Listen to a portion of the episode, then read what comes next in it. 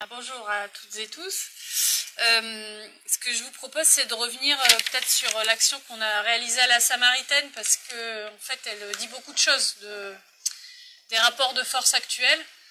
Et euh, à mon avis, voilà, on peut en tirer pas mal de choses, y compris sur ce qu'on pourrait faire à l'avenir. Je veux dire pas qu'attaque, en fait, plein de plein d'organisations ou de militants associatifs, syndicaux, politiques voilà, donc vous vous souvenez, en fait, c'était fin, non, début juillet.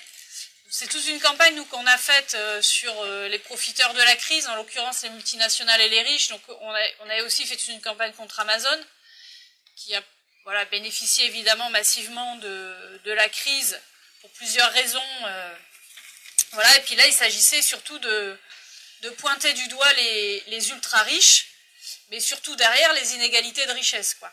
Voilà. Le but, quand on fait ces actions-là désobéissance civile, c'est alors plus ou moins radical. D'ailleurs, celle-ci n'était pas très radicale en soi. Hein. En fait, dans le mode d'action, on a fait déjà bien plus radical quand on, quand par exemple on va envahir euh, une, une agence euh, d'Apple ou et qu'on y reste toute la journée, c'est à mon avis plus marquant euh, en termes d'action que ce qu'on a fait avec les quelques litres de gouache, quoi. Voilà. Et en fait, c'est pour ça que c'est intéressant l'action de la Samaritaine, parce que c'est une action, euh, même quand vous comparez à ce qu'a fait XR ou Youth for Climate là, dernièrement, pour nous, enfin nous, ce qu'on a fait, on s'attendait pas du tout à franchement, on s'attendait pas du tout à ces réactions, parce que le mode d'action, il était vraiment euh, très soft, quoi. C'était vraiment la dernière action de l'année, on y allait tranquille. Et en fait, au départ, le, plus important qu'on a fait pour nous, c'était, euh, d'ailleurs, c'était assez galère parce que les copains ont dû monter tout un échafaudage et tout, c'est qu'on a affiché les quatre euh, ultra riches euh, qui ont bénéficié, voilà, dont, la richesse a augmenté à, eux quatre de plusieurs centaines de milliards d'euros en, un an, à savoir Pinot, Drahi, Bettencourt et, et Arnaud, évidemment. Voilà. Donc on a, on est voilà, on a grimpé, mis l'énorme banderole, etc. Et puis au dernier moment, la veille, on se dit, bon, euh, les, copains du groupe Action, parce qu'on a un groupe Action euh, parisien, quoi, de 50 ou 100, 100 personnes, mais qui a l'habitude de fonctionner ensemble. Et, euh, et, donc voilà, la veille, ils se disent, bon, bah voilà, pourquoi pas aller mettre aussi 3 litres de gouache qui se, en fait se lavent en, en 10 minutes sur les vides de la Samaritaine. Et c'est vrai que sur le coup, on n'y a pas pensé, mais on s'attaquait en fait à un symbole énorme euh, on va le voir, hein, mais euh, du pouvoir et de la, finalement de, des ultra riches et, notamment de Bernard Arnault qui est quasiment un, patron sacré, quoi, sacralisé en fait. Et ça, on s'attendait pas à ce point-là à, ces réactions-là. Nous, le but dans ces actions-là, en tout cas, c'est de montrer du doigt. Enfin, il y a, a, l'esprit derrière, c'est de, qu'on se rende compte que c'est pas un système inatteignable, quoi. C'est que derrière, il y y a des gens qui se gavent en fait c'est pas un système, c'est pas seulement un système capitaliste inatteignable. Il y a des, il y a derrière des individus. Voilà, il y a des individus, il y a des personnes qui ont des intérêts énormes à ça. Euh, et, donc, il s'agit de pointer du doigt les responsables, que ce soit des multinationales ou des ultra riches. Quoi. Et justement, je pense que c'est ça qui, qui est insupportable pour le système, c'est que non seulement on vient de pointer du doigt des multinationales, à la limite ça, ça passe encore, parce que ça reste une grande entité, donc quand on fait Amazon ou Total, finalement, ou même Apple, bon, on se prend un procès, euh, voilà, mais mais il n'y a pas eu les mêmes réactions. Là, qu'on s'en prenne à un individu qui est par ailleurs sacralisé, on va le, re... enfin, je vais en reparler, mais qui aujourd'hui est un patron, euh, c'est le, le, roi, le roi Bernard Arnault, quoi. Hein. Donc qu'on s'en prenne à, Bernard Arnault lui-même, ça, ça a été par contre euh inacceptable pour le pouvoir.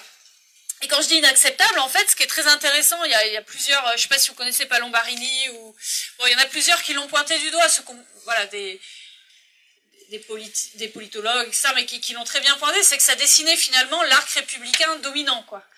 Et pour le coup, de la droite dure, extrême droite, qui a réagi, jusqu'à Hidalgo.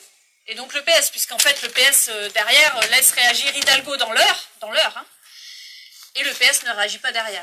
Ce qui veut bien dire en fait un soutien. Et, donc Hidalgo, non seul, enfin, ça va assez loin puisqu'elle elle dénonce un acte de vandalisme.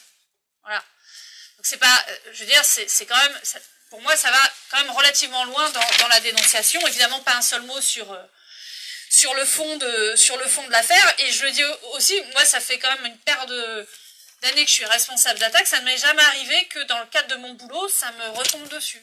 Voilà. Une heure après, j'avais une heure après euh, il se trouve que moi, je suis membre de l'Académie d'agriculture. Bon, une heure après, j'avais un message de la direction de l'Académie d'agriculture, enfin de la présidence, me disant que mon acte était irresponsable, etc., et celui d'attaque. Non, qu'il ne cautionnait pas l'acte d'attaque. Par ailleurs, à l'Académie, j'y suis absolument pas en tant qu'attaque. Voilà. Bah, pour vous dire que pour moi, voilà, j'avais jamais, ça m'était jamais retombé dessus et à cette rapidité là, quoi. Voilà. Euh, mais ce qui montre, euh, voilà, ce qui montre aussi le, bon, après, moi j'ai été harcelée pendant plusieurs jours, mais aussi la puissance de frappe. Euh, ah, je veux dire les trolls que j'ai eu des centaines et des centaines de trolls sur Twitter, mais c'est aussi leur puissance de frappe derrière, et évidemment la puissance de frappe médiatique, parce que le vrai problème derrière, c'est par exemple Bernard Arnault à, Les Échos, Le Parisien, enfin finalement les ultra riches, en étant actionnaires par ailleurs des principaux médias, voilà, les principaux actionnaires des principaux médias, euh, bah finalement, voilà, c'est par ailleurs, il y a une puissance de frappe médiatique euh, qui est certaine, quoi. Alors, il y a vraiment une réaction du type touche pas touche pas à nos riches. Bon, je vais revenir là-dessus. Et bon, alors nous, je vous le dis franco, euh, on a été très, en fait, parce que je, me souviens du média qui nous dit, mais alors, vous êtes harcelé, c'était nous, on a été très heureux en fait, hein, euh, parce que ça a marché exactement comme on le souhaitait, plus que ce qu'on le souhaitait. Donc ça nous a beaucoup plus motivé encore pour la rentrée, donc on s'est dit on va multiplier ça. Parce que du coup, on s'est dit on vise juste, quoi. Finalement, euh, vu la virulence des réactions, c'est qu'on a visé juste, quoi. Mais derrière, ce qui est intéressant, c'est que... Euh, voilà, c'est ce que ça signifie, quoi. C'est-à-dire d'abord s'en prendre... Ce qui, ce qui les a... Ce qui était insupportable pour eux, notamment, c'était de s'en prendre à la Samaritaine. Et la Samaritaine, c'est pas rien, en fait. C'est un, c'est plus, c'est plus qu'un, c'est pas seulement un musée, c'est un palais. C'est une sorte de palais parce que finalement, les badauds y vont, mais ils peuvent rien s'acheter dedans. Ce que ce qu'on dit, ce qu'on dit pas souvent quand même, parce que les arguments c'était oui, vous attaquez un grand magasin euh, quasiment populaire, quoi.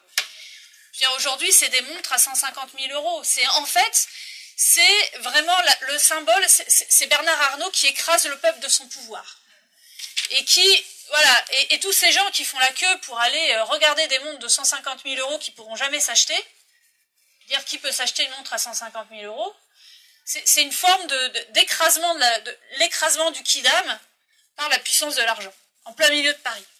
Et c'est plus qu'un musée euh, de Pinot, ou voilà, c'est un palais, et en plus on vend des choses. C'est pas seulement on vient regarder, c'est pas, voilà, c'est on vend des choses. et vous ne pouvez pas l'acheter. Donc, donc, évidemment, on s'en prend. alors, quand évidemment Hidalgo dit vous en prenez un monument de Paris, bah, c'est d'abord un palais euh, qui vient écraser le kidam euh, du symbole de l'argent. Euh, et, du coup, il y a une chose assez grave derrière aussi, c'est l'inauguration qui a été faite avec le chef du gouvernement, avec, Hidalgo aussi, etc. C'est ça qui est grave. Derrière, c'est l'inauguration qui venait d'y avoir de la Samaritaine. Et finalement, c'est une forme de féodalisme, c'est-à-dire que c'est une forme d'abdication euh, des pouvoirs publics face à ces ultra-riches. Parce que ce qui s'est passé à travers les réactions extrêmement virulentes, quand il y a eu les sondages euh, du Figaro pour savoir s'il fallait dissoudre attaque, que la droite le reprend, euh, oui, oui, oui, ça allait assez loin. Bon, voilà. Et puis ça a été la réaction de toute la droite républicaine, je vous dis, jusqu'au PS. Bon, et, ces réactions-là, c'est vraiment l'abdication du pouvoir face, euh, enfin des pouvoirs publics face au pouvoir de l'argent. Et alors derrière, c'est quand même intéressant de reprendre leurs principaux arguments. Alors d'abord, il y a une héroïsation de Bernard Arnault. On nous a expliqué juste derrière que Bernard Arnault créait des milliers d'emplois, 3000 emplois à la Samaritaine. Euh, en fait, il y a vraiment derrière le fait en France qu'il ne faut surtout pas fâcher les riches. C'est-à-dire que dès qu'on s'attaque à Bernard Arnault, hop, il y a toute grande partie de la classe politique et médiatique qui réagit. Parce qu'on ne s'attaque pas aux riches, parce qu'ils créent l'emploi. Donc derrière, c'est vraiment aussi la sacralisation de la théorie du ruissellement. C'est-à-dire que euh, les riches créent de la richesse et créent de l'emploi. Ce qui est évidemment totalement faux, mais voilà, c'est derrière le fait qu'on sacralise aussi cette idée bah, aussi du chantage à l'emploi, quoi. Hein qui est en plus un mauvais chantage parce que je vais revenir, mais euh, voilà, c'est, leur argument, c'est ces finalement, c'est comme si ces emplois n'auraient pas été créés autrement. Alors qu'en vérité, euh, les 3000 emplois de la Samaritaine auraient, je quand on réfléchit système économique, auraient été créés autrement, avec d'autres euh, décisions économiques, pas forcément d'ailleurs pour ce type de, production et de consommation, mais en l'occurrence, c'est l'abdication en se disant que finalement, ce sont les, les ultra riches qui, qui déciderait de l'allocation de l'emploi Alors il y a cette idée aussi que ce serait Bernard Arnault qui, lui, tout seul par ses petits bras, a, créé cet emploi. Donc derrière, en passant l'idée que, évidemment, euh, derrière, c'est euh, des décisions pour les actionnaires, pour euh, la rentabilité financière de, LVMH, et que ça n'a rien à voir avec le bon vouloir seul de, Bernard Arnault, qui en fait décide en fonction de, de, toute une logique de profit et de rentabilité financière. Ensuite, c'est évidemment passé sous silence le fait que le luxe français, en particulier LVMH, détruit en fait énormément d'emplois. Donc en 2020, on a rappelé quand même qu'il y avait eu 888 emplois détruits en France, ça c'est les données de l'Observatoire des multinationales, et 13 000 emplois détruits dans le monde. Mais c'est aussi un peu passé sous silence, par exemple, euh, je ne sais pas si, bah, évidemment vous avez vu sans doute le, film de, de, Ruffin, mais voilà, c'est les destructions d'emplois euh, chez Saint-Frère, euh, dans l'usine Saint-Frère, c'est toute une c'est en fait des années et des années de destruction d'emplois dans le luxe français où on a délocalisé par ailleurs la production à bas coût. C'est aussi parce que j'ai eu l'occasion de faire, je sais pas si j'ai raison de le faire, mais je suis allée chez, aux Grandes Gueules le lendemain. C'est quand même toujours assez rigolo. Euh, et l'argument, c'était, alors il me passait au téléphone, euh, euh, des, sous-traitants qui étaient très heureux d'être chez LVMH, quoi. ils en ont trouvé, évidemment. C'est passé sous silence, en fait, aussi la, précarisation énorme du travail dans le luxe français. Alors là, quand vous discutez avec les, couturières sous-payées euh, du luxe français qui sont euh, payées, payées au lance-pierre et surtout à la tâche, quoi, hein, finalement. donc c'est passé sous silence, en fait, cette précarisation énorme dans le luxe français de toute, euh, de toute, la, de toute la masse, euh, la quasi-totalité de la masse, euh, la masse ouvrière. Et puis c'est aussi surtout passé sous silence, parce que derrière, dans les grandes gueules, mais pas seulement, hein, dans les émissions que j'ai faites après, c'était le luxe français. Bon, c'est vraiment, alors effectivement, le luxe français représente un pouvoir économique certain en France. Et donc c'est passé sous silence le fait que ce luxe français, c'est une financiarisation énorme. C'est des OPA qui ont été faites et c'est des récupérations d'entreprises familiales pendant des années et des années qui aboutissent à ce genre de mastodonte qui est le VMH. Le fait par exemple que même Hermès hein, ait, résisté autant à venir dans le, dans le groupe, enfin voilà, ça, ça, ça symbolise aussi, enfin ça montre aussi le, la crainte de ça. Et, et derrière aussi, il y avait l'idée dans les débats après la Samaritaine, il y avait l'idée que, alors ce qu'on m'a sorti aussi, c'est oui, mais c'est pas vraiment sa richesse. C'est son patrimoine et finalement, euh, c'est le patrimoine, mais c'est pas sa richesse. C'est pas ce qu'il reçoit directement. Ce sont des actifs financiers qu'il ne touche pas directement. Bah oui, ok, mais ces revenus du capital, par contre, ils dépendent de la valeur de ces actifs financiers. Or, ces actifs financiers ont gonflé de 60 milliards d'euros en un an. Euh, et puis c'est aussi, c'est aussi ce qu'il faut rappeler aussi, c'est que ces actifs financiers, bah, le fait que ça grossisse, grossisse, grossisse, ça alimente encore la bulle, enfin les circuits financiers. C'est ça qu'il y a derrière. Voilà, donc euh, pour nous, on a, on a visé juste, et c'est justement parce qu'on a visé juste que qu'on s'est retrouvé avec ces réactions-là. Et puis, euh, dernier débat qu'il y a derrière, c'est qui décide de l'allocation des emplois et de l'investissement? Parce que quand on nous dit, bah, il y a 3000 emplois créés dans la Samaritaine, vous ne pouvez pas vous attaquer à la Samaritaine comme ça, bah, oui, mais est-ce que, est-ce que c'est, est-ce que finalement on est heureux d'avoir ces emplois-là? Ce type d'emploi-là venant nourrir le luxe français pour des produits que personne ne peut s'acheter sauf les ultra riches. Et évidemment, derrière, toute la question qu'on pose aussi, c'est qui décide, qui décide en France de là où on met l'emploi et là où on met les investissements? Et, je crois que là, c'est évidemment un énorme débat qui évidemment s'attaque à la question capitaliste même. Hein. C'est-à-dire euh, le fait qu'on ait laissé toutes les clés du camion aux ultra riches, qui par ailleurs possèdent euh, la très grande majorité de toutes ces grandes boîtes, euh, de tous ces grandes boîtes, et globalement aux, actionnaires et à la rentabilité financière. Donc après, juste quelques chiffres sur l'augmentation hallucinante de. Et d'ailleurs, moi, je suis assez, on est assez étonné à attaque, mais je sais pas, on faudrait qu'on ait le débat, c'est qu'il n'y ait pas eu plus de réactions sur ce qui se passe depuis un an. C'est-à-dire que l'explosion de la richesse, elle, est, hallucinante. Euh, voilà, on, a plus 60%, pour rien que Bernard Arnault, plus 60% de richesse, en fait, par rapport à juin 2020. C'est-à-dire qu'en un an, sa richesse augmente de 60%. Et évidemment, pour les milliardaires français, voilà, on est, un tout petit peu moins, mais enfin, on est, à ces, dans ces alentours. Quand on prend les chiffres, c'est 60, en fait, il, augmente sa richesse de 60 milliards d'euros en un an. Si on compare, c'est l'équivalent de toutes les dépenses pour les personnels des hôpitaux publics sur un an. Voilà ce que ça représente très concrètement. Pourquoi nous on met en avant ces, chiffres-là? Parce que aussi, il y a sans doute un, débat, enfin une idée qu'il faut gagner dans l'opinion publique, c'est que cette richesse-là, c'est-à-dire l'ultra-enrichissement de ces, de ces riches, c'est de l'argent en moins pour le reste. Parce que ce qu'ils essayent de faire, ce qu'on nous rétorque, c'est ça n'a rien à voir avec le fait de pouvoir financer des services publics, etc. Donc ce qu'il faut dire, évidemment, c'est que euh, quand on laisse filer cette explosion de richesse, c'est autant moins de richesse qui peut, euh, euh, venir, qui peut venir évidemment nourrir les services publics, etc. Et, ce qu'il y a en parallèle et qu'il faut que nous on pointe en tout cas, c'est le fait que dans le même temps, le gouvernement nous explique, et ça va revenir très vite, hein, que bah, le déficit commence à, se creuser. Je ne sais pas si vous avez vu, mais on en fait, ils, ont, ils construisent mois après mois le déficit de l'UNEDIC et du régime des retraites pour venir nous expliquer, ça a déjà commencé là, hein, venir nous expliquer que le temps de l'argent magique, qui par ailleurs été distribué essentiellement aux grandes entreprises, et qui est venu en fait nourrir les, bénéfices de ces entreprises et donc les profits et les dividendes de ces, riches, on vient nous expliquer que cet argent magique, il va s'arrêter, le robinet va s'arrêter parce qu'il y a un déficit qui, explose. Et donc ils sont en train de construire en parallèle un déficit de l'UNEDIC, tout simplement parce qu'ils ont laissé l'UNEDIC qui gère l'assurance chômage, ils ont laissé l'UNEDIC financer une partie de l'aide au chômage partiel, qui par ailleurs a bénéficié aux grandes entreprises.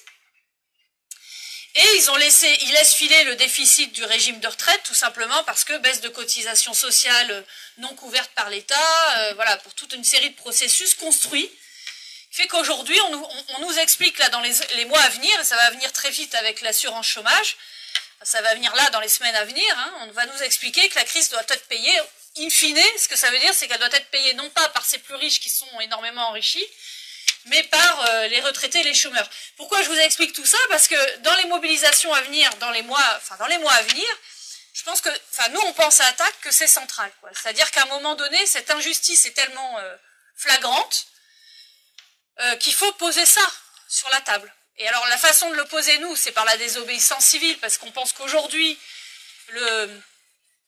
disons, le, les médias sont tellement les grands médias sont tellement cornaqués, qu'on a, peu d'autres choix. En tout cas, c'est un, c'est une des voies pour nous qui est, essentielle, qui est, celle de la désobéissance, qui permet de, pointer du doigt euh, et de rendre public ce type, euh, ce type d'injustice. Pendant l'été, quand même, je vous le dis, euh, je, le dis aussi, hein, pendant l'été, par exemple, on apprend que le CAC 40 voit son indice boursier atteindre des records historiques. Idem pour euh, les augmentations de profit d'une année sur l'autre, pour le CAC 40. Donc si vous voulez, là, tous les, tous les indices, mais y compris hein, les échos, tout ça, le Figaro s'en cache même plus. Hein. On a des unes du Figaro ou des échos nous disant que l'indice euh, l'indice du CAC 40 atteint des records historiques, il n'y a pas de souci. Voilà. Puisque de toute façon, c'est la théorie du ruissellement. Donc il n'y a pas de problème, euh, effectivement, oui, les ultra riches s'enrichissent encore plus, mais il n'y a pas de souci, ça va finir par ruisseler. Et donc, in fine, voilà, c'est cette idée euh, centrale du ruissellement qui est, qui aujourd'hui à remettre en cause. Donc, évidemment, ce qu'on met en avant derrière, c'est la complicité du gouvernement, euh, et, des pouvoirs publics. Et là, je vais venir, je vais venir, pour moi, une idée qui est peut-être plus fondamentale, qui est ce que, ce que représente la crise, enfin, ce que nous dit la crise de l'État, de ce qu'est l'État pour le néolibéral, pour le capitalisme financier et pour le capitalisme tout court, on, a, on aurait pu croire que, croire que le néolibéralisme économique, c'est le retrait de l'État. En fait, pas du tout. C'est euh, l'État au service des plus riches et des multinationales au moment où il faut. y compris avec... Euh, alors je vais revenir sur la main armée, coercitive, etc., mais y compris avec une main budgétaire et interventionniste, y compris sur les marchés, quand il faut. Donc on met aussi, par exemple, la, Banque Centrale Européenne a fait du rachat massif d'actifs financiers de ces grandes entreprises. Donc avec euh, un système monétaire mis au service et de manière très active, y compris euh, en, piétinant globalement euh, toutes les idées néolibérales qui avaient pu et, de l'orthodoxie monétaire qui avait pu nous être servie depuis dix ans, en mettant donc euh, ce pouvoir monétaire et de la Banque Centrale Européenne au service de ces, de très grandes entreprises. C'est évidemment aussi les aides massives, 200 hein, milliards d'euros en, un an distribués aux entreprises privées en France. Donc 200 milliards d'euros, alors on n'a jamais réussi à chiffrer exactement combien revient au CAC 40, mais euh, c'est en tout cas très clairement plusieurs dizaines de milliards d'euros. Euh, sachant que 100% des entreprises du CAC 40, des multinationales du CAC 40 ont reçu des aides publiques liées à la crise, y compris LVMH hein, qui dit mais nous on n'a jamais reçu d'aide publique bah, parce qu'ils ont versé des, des parce qu'en gros l'idée c'est on ne verse des aides publiques liées à la crise que si euh, ces grandes entreprises euh, ne versent pas de dividendes. En réalité, elles ont touché, notamment par les aides au chômage partiel, et c'est quand même l'essentiel des aides publiques qui ont été distribuées aux entreprises, elles ont touché euh, ces aides publiques. Par exemple, LVMH, par le biais de Sephora, a touché des aides publiques liées au chômage partiel. Voilà. Tout en versant des dividendes monstrueux. Euh, donc et par ailleurs avec des entreprises qui ont continué à licencier, on l'a vu avec LVMH, 900 hein, emplois détruits, et pourtant elles ont touché les aides publiques, tout en, continuant allègrement euh, le fait d'être dans des paradis fiscaux, c'est-à-dire que non seulement elles détruisent de l'emploi, donc LVMH détruit 900 emplois en 2020, continue à avoir ses 309 filiales dans les paradis fiscaux et judiciaires, bon c'est un des records euh, de toutes les multinationales mondiales, sais pas si vous voyez, il y a une étude qui vient de sortir, de ressortir actualisée des économies Zuckman et compagnie euh, aux États-Unis qui montre, enfin, si vous regardez la carte des, profits cachés dans les paradis fiscaux, la France est une des championnes euh, du monde. C'est-à-dire que ce que les pertes fiscales enregistrées du fait que les profits sont enregistrés, sont cachés dans les paradis fiscaux et judiciaires, la France est une, euh, voilà, un des pays les plus touchés par, par la perte de recettes publiques liée à ça. Donc c'est une destruction d'emplois, une perte de recettes publiques. Bon, par ailleurs, euh, sur les, aides publiques, vous avez vu que rien n'était demandé du point de vue écologique, évidemment, sur les accords de Paris, etc. Donc il n'y a aucune, il y a eu, il y a, voilà, il y a eu pas de conditions presque liées à ces aides massives, et donc qui ont profité massivement au bénéfice de ces sociétés. Et la question après qui nous est posée, et que nous rétorquent la droite et les néolibéraux, c'est mais oui, mais ces bénéfices sont venus Nourrir l'emploi et l'investissement. Là, bon, il est très facile de montrer que de toute façon, depuis 30 ans, la part de la valeur ajoutée de ces entreprises va de plus en plus vers les, euh, euh, les dividendes et de moins en moins vers les investissements et l'emploi. Et rien que sur 2020, sur LVMH, c'est très clair. Hein, euh, et sur 2021 encore plus, ces bénéfices vont, vont voilà, essentiellement vers les dividendes. Et soit dit en passant, en 2021, parce que c'est vrai que 2020, il y a eu quand même des dividendes qui ont pu être un petit peu plafonnés, globalement. Par contre, sur 2021, on est en train de comptabiliser, il y a un rattrapage très clair et net euh, du versement de dividendes. C'est-à-dire que la hausse des dividendes est telle qu'il rattrape en fait le tout petit retard qu'il y a pu y avoir en 2020. Donc tout est bien. Euh, en gros, les actionnaires récupèrent ce qu'ils ont pu perdre et même dans certaines multinationales, récupèrent encore davantage. Euh, et c'est ça la stratégie du choc, quelque part, hein, par, cette crise, hein, c'est que, c'est que non seulement ils n'ont rien perdu, mais qu'ils peut-être ils gagnent plus dans certaines entreprises que ce qu'ils auraient gagné sans la crise. Voilà. voilà. donc euh, complicité du gouvernement par la, Banque centrale, enfin du gouvernement et des pouvoirs publics par la BCE, par les aides massives, mais aussi cet enrichissement massif il vient des décisions qui ont été prises depuis des années, hein, par, euh, dès le début du quinquennat aussi, les cadeaux fiscaux qui sont pas minimes, hein. Euh, la, suppression de l'ISF, mais surtout le plafonnement euh, de l'imposition sur les revenus financiers qui s'appelle la flat tax. Tout ça, c'est une perte de 5 milliards d'euros par an de recettes publiques en plus. Mais surtout, c'est un coup de pouce énorme aux revenus financiers. Et donc à la financiarisation de l'économie. Et puis, quand je vous parlais de, stratégie du choc, c'est qu'il y a eu des décisions qui ont été prises, notamment dans le cadre du plan de relance, qui n'auraient jamais, sans doute, été prises aussi rapidement s'il n'y avait pas eu la crise. Je pense à la, baisse des impôts de production, au rythme de diminution de l'impôt sur les bénéfices des sociétés, hein, de 33 à 25% en un quinquennat, Euh, mais la, baisse, par exemple, des impôts sur la production, je pense que c'était même pas dans leur tête avant la crise. C'est-à-dire que ça, a permis à un moment donné de prendre des décisions qui n'étaient pas envisageables avant la crise. Et qui ont permis du coup d'approfondir, peut-être de manière inespérée avant la crise, l'agenda capitaliste euh, voilà, et la financiarisation de l'économie finalement. Voilà, et puis donc ce qui, à côté par ailleurs, avec le, fait de manière très décomplexée de faire un plan de relance dont 0,8% est consacré aux plus précaires, 0,8%, voilà. Euh, et puis voilà les positions assumées sur la loi assurance chômage et la réforme retraite qui va arriver. La réforme retraite, si c'est pas avant, euh, si c'est pas avant l'élection de Macron, bah ça sera euh, après l'élection. De toute façon, ça sera central dans son programme. Et pour l'assurance chômage, je pense que ça nous attend dans les semaines à venir. Voilà. Euh, pour finir sur ce que ça nous dit aussi de, bon, du bloc dominant de la politique économique, et je pense Norbert, tu réagiras là-dessus, mais je vous disais, donc c'est la, la question de l'État pour ce bloc dominant, donc qui, euh, effectivement, à des moments donnés, n'a aucun problème à ce que l'État intervienne massivement avec euh, une intervention budgétaire et sur les marchés, que ce soit les marchés financiers euh, euh, et puis même les marchés, la production, hein, puisqu'il y a eu des décisions très fortes prises à un moment donné sur la production. Donc l'État qui peut être mis au service très rapidement des plus riches et des multinationales, donc c'est un État fort en fait. Et puis c'est évidemment l'État avec sa main armée et coercitive, avec, on l'a vu, la montée peut-être la montée encore à, une vitesse accélérée du néolibéralisme autoritaire. On l'a vu avec la loi sécurité globale, la loi séparatisme, toutes les sorties qu'il y a eu, avec également une, position, à mon avis, encore beaucoup plus assumée d'alliance avec euh, la droite identitaire. Ça, je crois que c'est... Euh, je pense qu'il y a une avancée euh, du côté du bloc dominant là-dessus. Et puis la main coercitive, on le voit sur le pass sanitaire. Hein.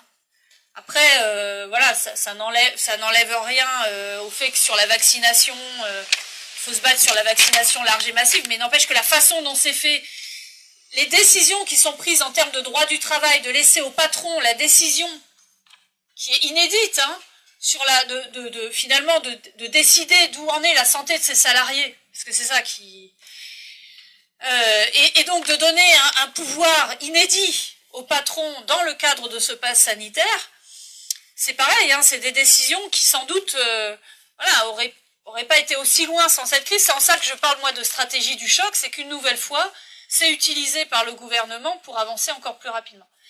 Après, on peut avoir un débat sur le gouvernement versus, on en a parlé tout à l'heure, les États-Unis.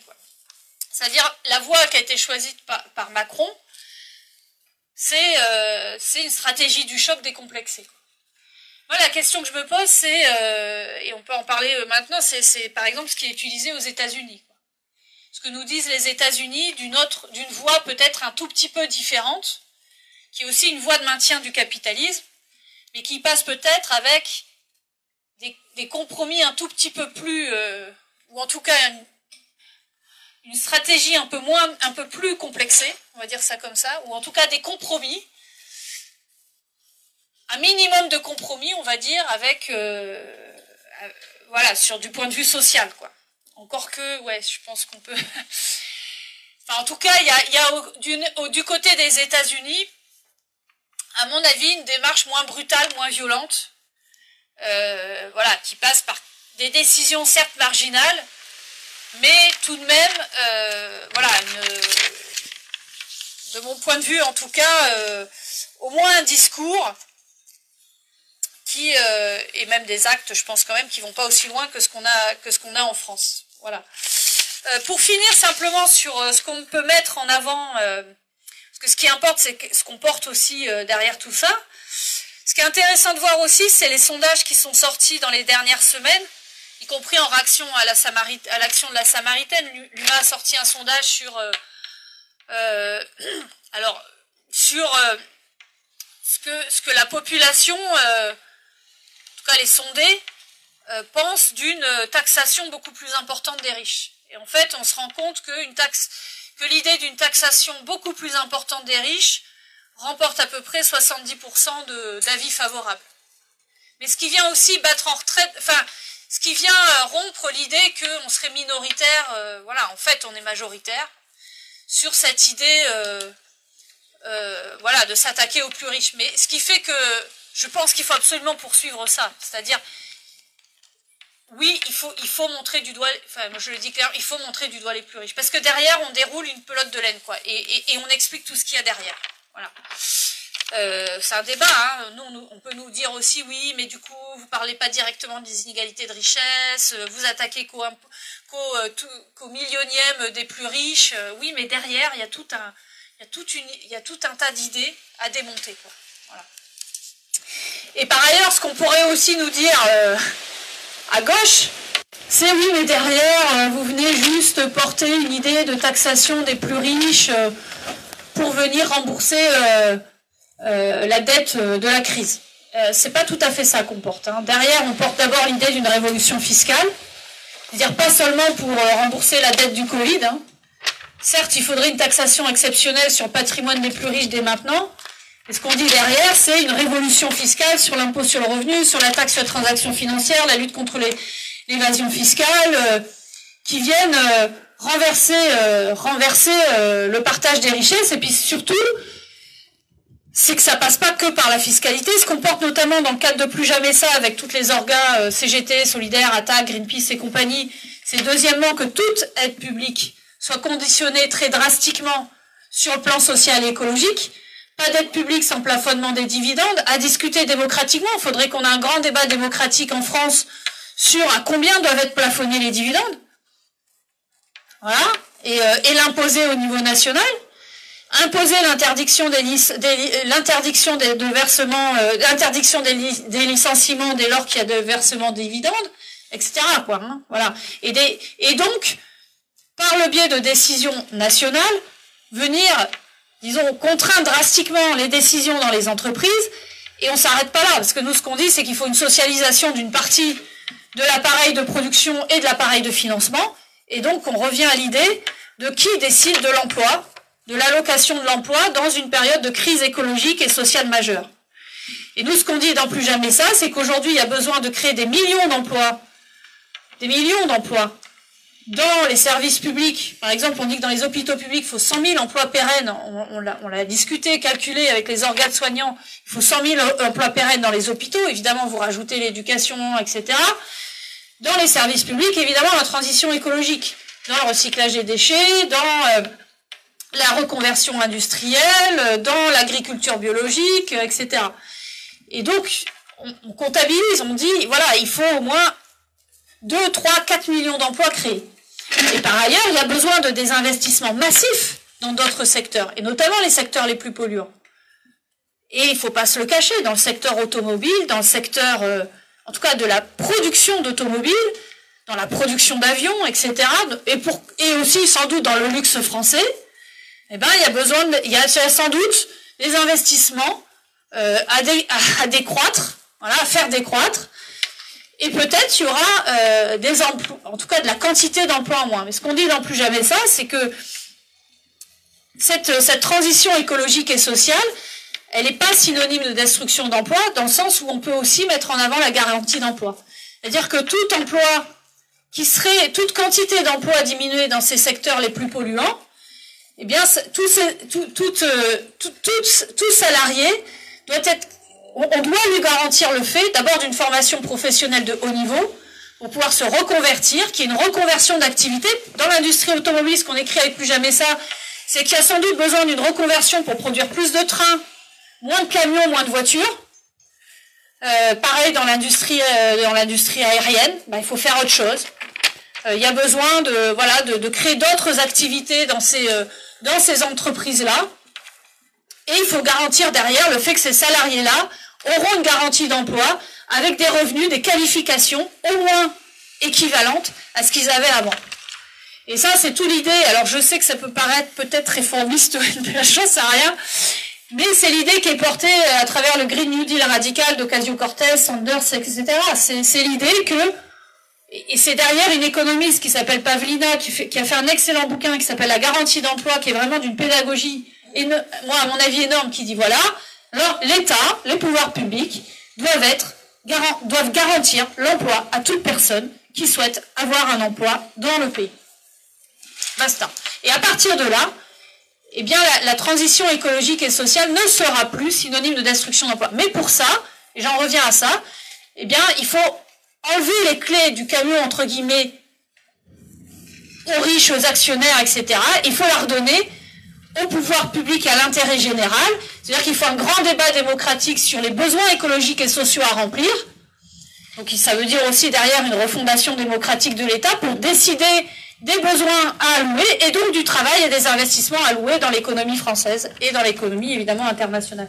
Voilà, c'est juste pour vous dire aussi que euh, derrière il y a toute euh, voilà derrière derrière cette attaque aux plus riches il n'y a pas seulement euh, enfin c'est pas comment vous dire on a pu aussi nous reprocher dans une partie de la gauche d'être trop peu radical sur ces questions-là. Mais derrière il y a pour nous la vraie question c'est qui décide de l'emploi, de l'investissement et de la manière dont on conduit la transition écologique et sociale dans la société. Voilà, je m'arrête là, j'ai peut-être déjà peut-être trop long, je ne sais pas combien de temps. très bien. Bah merci pour votre attention.